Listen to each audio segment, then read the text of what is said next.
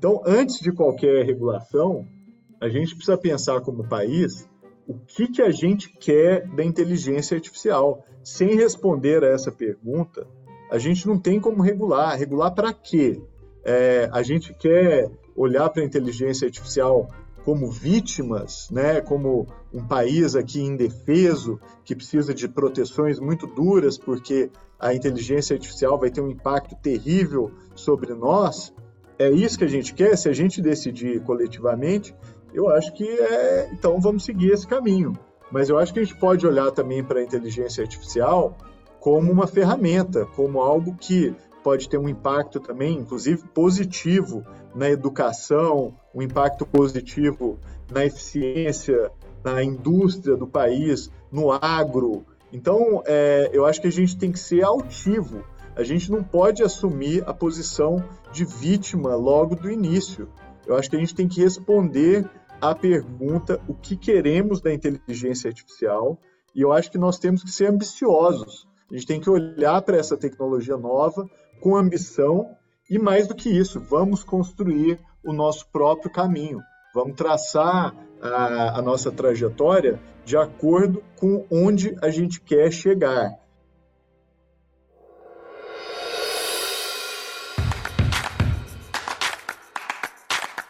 Neg News, o podcast que prepara você para o futuro.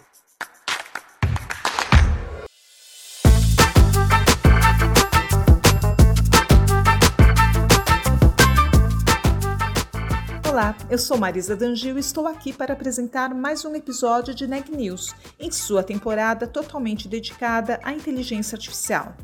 Hoje nós vamos conversar com Ronaldo Lemos, um dos maiores especialistas em tecnologia e mídia do país.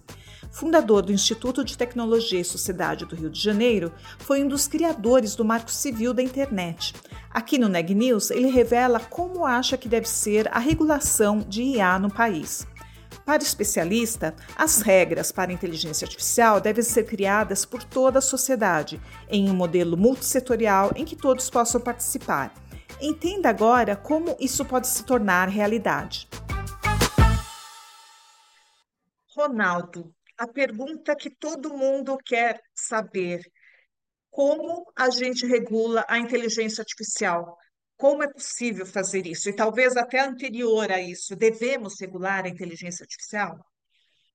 Olha, Marisa, essa é a pergunta que está todo mundo se fazendo, ainda mais nesse ano, com eleições né, no mundo todo, todo mundo preocupado com o impacto da inteligência artificial. Eu acho o seguinte: é, o, o, mundo está começando a desenvolver modelos específicos né, para tratar de AI. Então, na Europa agora, tem a AI Act, que é talvez a primeira regulação abrangente para falar desse tema. É, o outro precedente era da China. A China também tinha feito um modelo é, próprio específico para falar de AI, mas o desafio ele é, vamos dizer, particular de cada país. Então, a minha preocupação é que o Brasil ele não copie o modelo europeu é, por várias razões. Primeiro, porque o modelo europeu ele é novo, né? ele acabou de ser é, criado, então ninguém sabe qual é o impacto dele na realidade, ele não foi testado. É diferente, por exemplo, da área de proteção de dados, em que o Brasil adotou o modelo europeu né, localmente, e só que esse modelo existia há mais de 30 anos. Então já se sabia como ele funcionava, qual é o impacto deles na prática. Então, é, é algo mais fácil de ser assimilado. Com relação à AI, é tudo muito novo. Então, eu não acho que o, melhor caminho para o nosso país seja de simplesmente olhar para a Europa e, e reproduzir o que foi feito lá aqui. Eu acho que nesse caso, o, o, nosso passado né, no Brasil é um passado glorioso com relação a liderança de modelos de governança tecnológico. Né? Então, por exemplo, o Brasil fez o Marco Civil. Eu participei né, da, da realização dessa lei. É, é uma lei que não foi copiada de ninguém, é uma lei que foi feita no Brasil, para os brasileiros, pensando a política de desenvolvimento do país. Mais do que isso, é uma lei que foi feita de forma aberta, ela não veio de baixo para cima, ela não era um modelo que estava pronto, ela foi feita a partir de uma consulta a toda a sociedade brasileira, inclusive os arquivos né, da plataforma online onde o Marco Civil foi construído, ele é um, um arquivo fantástico sobre a ideia de democracia participativa, democracia deliberativa. Então, ele é inovador não só no seu resultado, como no seu processo. E no tema de AI, eu acho que a gente tem que fazer algo semelhante. Eu acho que o Brasil tinha a tarefa de liderar nessa área e não de ser liderado. Eu acho que a gente poderia sim reunir a sociedade brasileira, é, o setor público, o setor privado, a academia, o terceiro setor, a comunidade científica, é, e, como fizemos no Marco Civil, construirmos um modelo que atenda às necessidades do país, tanto de proteção contra os riscos que a AI traz, mas também de forma propositiva, mostrando assim o que queremos da inteligência artificial e criando também uma agenda proativa. Então, o meu medo nesse debate é esse, que a gente siga o caminho fácil, que é olhar para a Europa e falar, bom, o que é bom para os europeus é bom para o Brasil, vamos fazer igual. Eu acho que esse caminho é muito arriscado, é um caminho pobre, e eu acho que a gente pode fazer bem melhor que isso. É, como ponto de partida, ok, eu acho que o debate até pode começar desse lugar mas não pode terminar nesse lugar. Eu acho que agora é hora da sociedade entrar em peso. A gente tem que ter é, os professores, as professoras, os educadores, os alunos, as comunidades de pais e mestre, as associações de bairro, os sindicatos, a gente tem que ter as startups, os empreendedores, porque a AI, ela toca a vida de todo mundo. Ela não é um fenômeno que vai afetar só algumas pessoas. É, todo mundo vai ser impactado direta ou indiretamente por AI. Então a gente não pode deixar que esse modelo seja feito por só um segmento da sociedade, né? É, o, o, primeiro segmento que fez é, esse pontapé inicial foi um segmento específico, que era só de advogados. Então, foi um grupo de advogados que foi lá e redigiu essa proposta regulatória. É, acho que temos que agradecer a iniciativa, ela é importante, mas a partir de agora a sociedade tem que entrar em peso. É, não deixem os advogados sozinhos regulando a inteligência artificial. E eu falo isso como advogado. Então, acho uhum. que assim, é, eles têm um papel muito importante de dar início ao debate, mas o tema da inteligência artificial vai muito além do que a visão específica que os advogados têm dessa área. A gente precisa ouvir as pessoas que estão no mundo real para entender o que, que elas aspiram, o que, que elas desejam e o que elas temem com relação à inteligência artificial. Então, antes de qualquer regulação, a gente precisa pensar como país o que, que a gente quer da inteligência artificial. Sem responder a essa pergunta, a gente não tem como regular. Regular para quê? É, a gente quer olhar para a inteligência artificial como vítimas, né, como um país aqui indefeso, que precisa de proteções muito duras, porque a inteligência artificial vai ter um impacto terrível sobre nós, é isso que a gente quer? Se a gente decidir coletivamente, eu acho que é, então vamos seguir esse caminho. Mas eu acho que a gente pode olhar também para a inteligência artificial como uma ferramenta, como algo que pode ter um impacto também, inclusive positivo, na educação, um impacto positivo na eficiência, na indústria do país, no agro. Então, é, eu acho que a gente tem que ser altivo. A gente não pode assumir a posição de vítima logo do início. Eu acho que a gente tem que responder à pergunta o que queremos da inteligência artificial, e eu acho que nós temos que ser ambiciosos. A gente tem que olhar para essa tecnologia nova com ambição e mais do que isso, vamos construir o nosso próprio caminho, vamos traçar a, a nossa trajetória de acordo com onde a gente quer chegar. Então, sem saber onde queremos chegar, nenhum vento ajuda. Sem saber a que porto velejamos, não há vento que ajude. Então, vamos tratar de fazer isso primeiro e depois vamos com tudo, com a nossa capacidade de altivez e liderança, construir o nosso próprio modelo. Sim, e você citou inclusive a possibilidade do Brasil liderar, né, algum tipo de movimento ou criar talvez um, um, um modelo único que eventualmente pode servir para o resto do mundo. Você acha que é possível fazer isso mesmo o Brasil não sendo uma grande potência em inteligência artificial, nenhuma das grandes empresas está aqui, é, a gente né, assim, tem é, é, níveis ali, né, camadas que a gente ainda não alcança dentro dessa tecnologia, que outros lugares já alcançam, mas mesmo assim você acha que a gente tem esse potencial? Acho sim, e temos exemplos do passado, né, que mostram claramente isso. Por mais de 20 anos, o Brasil foi líder e protagonista de todos os debates de governança sobre tecnologia. Por exemplo, o Brasil conseguiu aprovar na Organização Mundial da Propriedade Intelectual em Genebra, a chamada Agenda do Desenvolvimento, nos anos de 2006 e 2007. Isso foi um feito inacreditavelmente importante.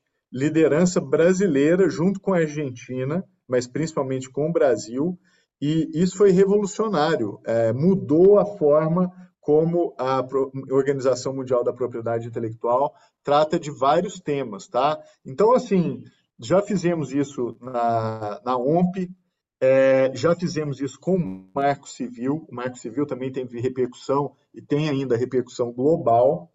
Já fizemos isso com o NET Mundial, que é a principal conferência de tecnologia que conseguiu fazer uma carta de princípios no ano de 2014 convocada pelo Brasil quando teve o escândalo do Edward Snowden, né, do vazamento de documentos e espionagem. Né? O Brasil foi quem liderou a resposta global a, a essa questão. Essa conferência aconteceu no Brasil. Então, nós já tivemos e, e temos ainda essa capacidade. E mais do que isso, o Brasil é um mercado é, consumidor de tecnologia gigantesco. Nós somos maiores que a Alemanha, por exemplo, somos maiores que a França, somos maiores que a soma de ambos, inclusive, e, e isso também nos dá o peso e uma força muito grande nesse debate. Então, assim, nada é, faz com que o país tenha que ser é, liderado ou simplesmente ficar aguardando os outros resolverem essa questão regulatória para que nós possamos copiar, está errado. E, por fim, o Brasil é altamente inovador, a gente tem que lembrar disso. Nós somos o país da Embraer. A Embraer que hoje compete no segmento de, por exemplo, jatos regionais e lidera esse segmento no mundo inteiro. Quando eu tive na China várias vezes, eu voei várias vezes lá em jatos é, da Embraer, nos Estados Unidos, eu vou em, jato da Embraer. Esse é um segmento de alta tecnologia extremamente importante. E não é só nessa área. O Brasil lidera também com a Embrapa na área do agro. Nós somos uma potência tecnológica em agricultura, em vários setores. Então, isso é muito importante. O Brasil também tem uma capacidade de geração de startups é, fantástica. É, as startups brasileiras hoje têm conseguido é, feitos incríveis, inclusive no setor financeiro e além. Então, assim, a gente não pode achar que a gente é carta fora do baralho, muito ao contrário. Eu acho que se a gente reunir todas essas nossas capacidades, eu acho que a gente tem é, a capacidade de construir o nosso próprio futuro, tendo como é, pilar central o interesse nacional, o desenvolvimento do país, a, a, proteção e, e a distribuição de oportunidades né, para a nossa população. Então, não podemos tratar esse assunto de forma inconsequente, não. Temos que nos lembrar de quem somos e ir com tudo é, para buscar os nossos objetivos com relação à inteligência artificial. Muito legal. Eu ia fazer uma pergunta que você meio que já respondeu, quer dizer, mas quem que regula, né? É o governo que regula, é a sociedade, são as empresas. O governo, a gente tem a sensação de que muita gente nem sabe do que eles estão falando. As empresas, a gente imagina que muitas delas ou não queiram regular ou querem regular de acordo com seus interesses. E a sociedade é, é talvez seja a única força real ali, mas a, a, a, talvez a sociedade precise de algum tipo de de, de, de estímulo, ou de, enfim, é, é para tomar essa atitude que você está falando de força e falar, não, nós vamos regular. Como é que isso pode acontecer? Ou já está acontecendo de alguma maneira? Então, eu sou fã dos modos de regulação que a gente pode chamar de multissetoriais. Eu acho que a gente tem que botar todo mundo na mesa, assim do mesmo jeito que a gente fez com o Marco Civil. Então, tem que ter o governo na mesa, tem que ter a comunidade científica brasileira, tem que ter os advogados, tem que ter a Polícia Federal, tem que ter as empresas, tem que ter as ONGs, o terceiro setor, a sociedade civil organizada, tem que ter os educadores, os professores, os sindicatos. Então, assim, é, ninguém pode ser excluído desse processo. Isso é possível de ser feito? Claro que é. Nós fizemos isso no Marco Civil, um, uma consulta que durou ao todo é, três anos, ela rodou o Brasil, inclusive presencialmente. Ela teve presente em praticamente todas as capitais, também no interior. Tinha uma plataforma online onde o debate aconteceu de verdade. Todas as contribuições tinham que ser por meio dessa plataforma. Então, você tinha desde é, uma diretora de uma biblioteca, como também uma diretora de empresa de telecomunicações, ambas colocando as contribuições na mesma plataforma, dialogando uns com os outros. Então, é assim que a gente constrói. Eu sou um, um grande fã da democracia participativa, da democracia deliberativa, e eu acho que isso é o futuro. A gente tem que investir nisso, especialmente quando a gente tem que tratar de um tema tão relevante que impacta tanta gente e diz respeito ao futuro do emprego, competitividade econômica, geopolítica, como é inteligência artificial. Então, esses modelos multissetoriais, eu acho que são a, a base. É, o que eu não gostaria de ver é esse debate sendo feito só em Brasília, só o governo tomando conta dele, ou o governo e o lobby das empresas privadas e a sociedade excluída. Então, eu acho que a gente precisa é, fazer um movimento é, de tratar AI com a importância né, que ela tem para a, o futuro do país mesmo. Certo. Ronaldo, algumas pessoas podem dizer, não, mas e a, a, urgência? A gente tem que regular logo. Quanto tempo vai demorar essas consultas e falar com essa gente toda? E até lá a gente já vai ter sido destruído por uma inteligência artificial consciente que vai acabar com o planeta. Enfim, esse tipo de discussão. Como é que você vê esse tipo de reação? Marisa, é, eu tenho participado do debate sobre a regulamentação da internet, né, nesse capítulo novo dele, e esse debate sobre a urgência, eu estou escutando ele já há cinco anos. Então, a gente está esperando por urgência há cinco anos, e, então, e nada aconteceu. É, então, esse pedido de urgência, ele é falso, porque em nome da urgência, a gente fica atrasando o início desse processo coletivo de decisão sobre o que queremos da AI e como a AI vai ser regulada com base nessa decisão. Então, enquanto a gente atrasa é, e não discute isso, a, a regulação não anda, é, porque a gente ainda não teve esse debate. Tentar regular sem o debate não vai dar certo, como não está dando. Então, é exatamente porque esse processo de construção multissetorial leva tempo, que ele tem que ser começado o mais rápido possível. E, e é uma falsa é, dicotomia de falar assim, não, não podemos fazer multissetorialismo aqui, porque ele leva muito tempo, então vamos fazer sem debater com ninguém, porque é mais rápido. Gente, isso é um, um argumento quase maluco, é uma loucura. Ao não debater, você não constrói as bases de consenso, né? Como o Marco Civil ele levou cinco anos para ser debatido e, e, ao fim desse debate havia um consenso, quando ele foi levado ao Congresso Nacional, finalmente, na sessão em que ele foi votado, ele foi votado por unanimidade. É, não teve debate mais, no sentido de que o debate foi o maior da história, talvez, legislativa do país. Então, quando ele chegou lá, os pontos já estavam todos aparados, não teve vencedores e perdedores. Ele não é uma lei que atendeu a um setor é, e esse setor ganhou. Pelo contrário, a gente tem uma tabela que a gente fez até é, na UERJ, enquanto pesquisadores, vendo quem é que ganhou e perdeu no Marco Civil. Todo mundo ganhou um pouquinho, todo mundo perdeu um pouquinho, não tem um vencedor claro da lei. E em inteligência artificial, eu estou vendo que a gente quer ter vencedores. Tem setores que estão mais organizados e que tem um modelo do que eles acham que deveria ser a regulação e estão querendo passar isso a forceps, sem discutir com a sociedade. Vai dar certo? Provavelmente não. Provavelmente daqui a cinco anos eu vou estar te dando entrevista aqui de novo para a Época Negócios e a regulação não vai ter passado. Então, quer passar a regulação rápida? Faça o debate com toda a sociedade.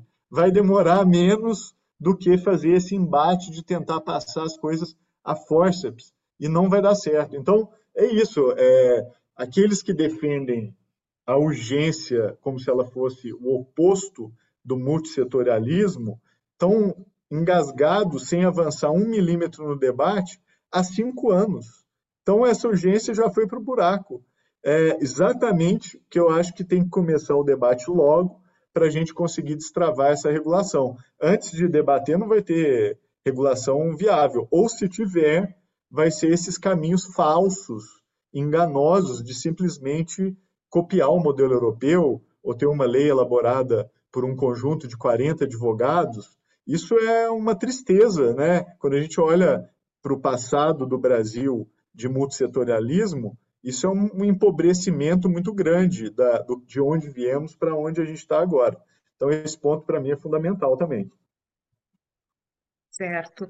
É, só, é, inclusive, como complemento né, da pergunta anterior, acho que todo mundo concorda que existem riscos, né? Que a inteligência artificial traz vários tipos de riscos. Agora, quais são os riscos reais e quais são os riscos inventados, criados até talvez para desviar a atenção dos riscos reais, entendeu? Para as pessoas entenderem, porque acho que as pessoas às vezes têm medo, mas têm medo da coisa errada. Não sei se você concorda comigo. Concordo totalmente. O debate sobre AI ele está baseado hoje em fantasias, né?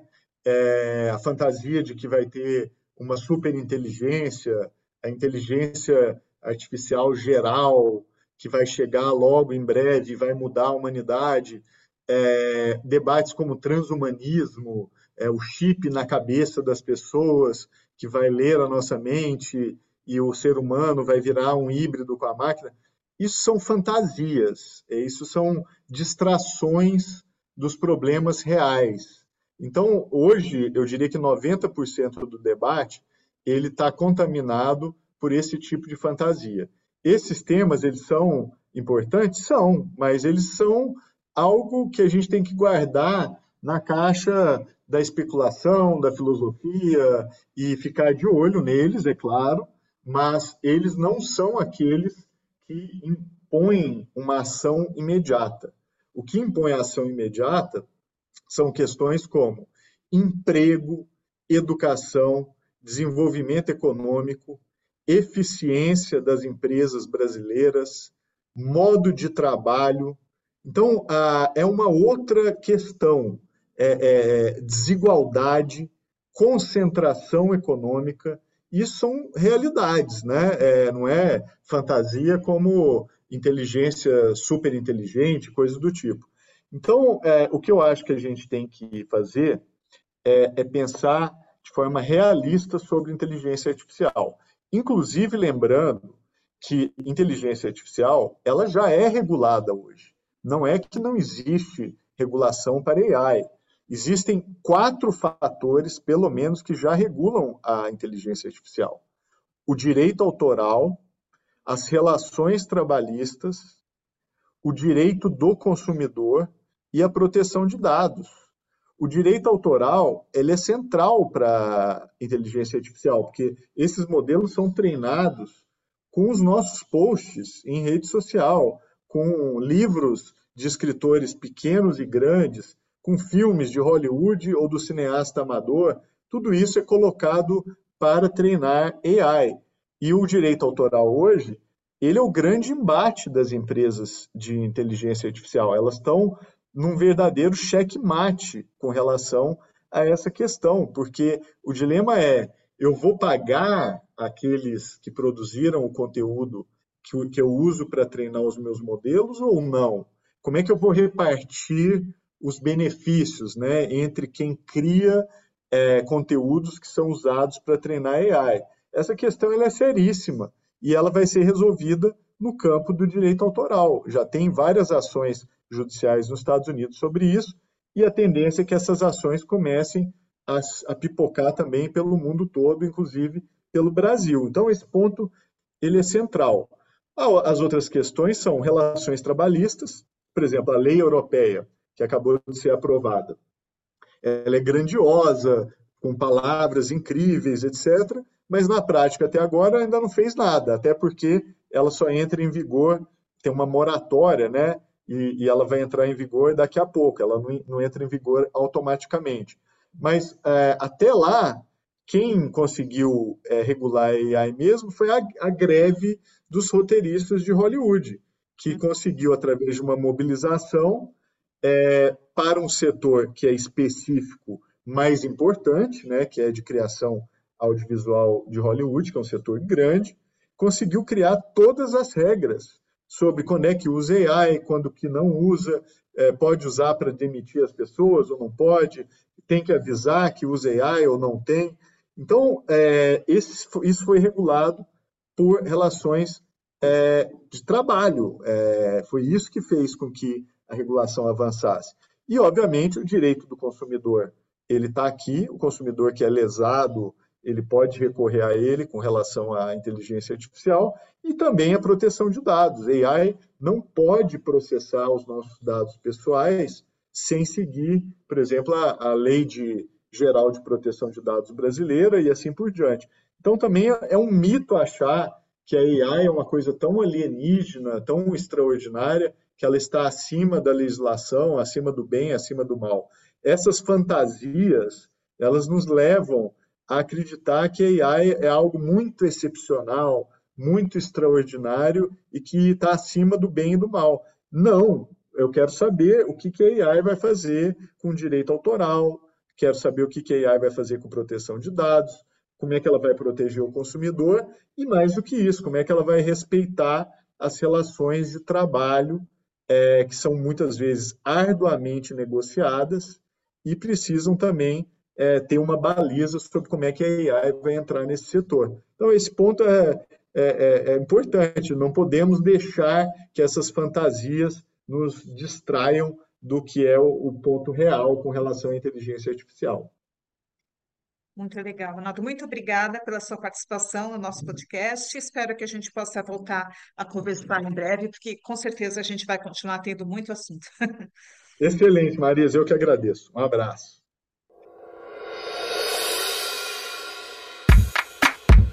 Este podcast é um oferecimento de Época Negócios inspiração para inovar. Ouça, acompanhe, compartilhe e nos siga nas redes sociais.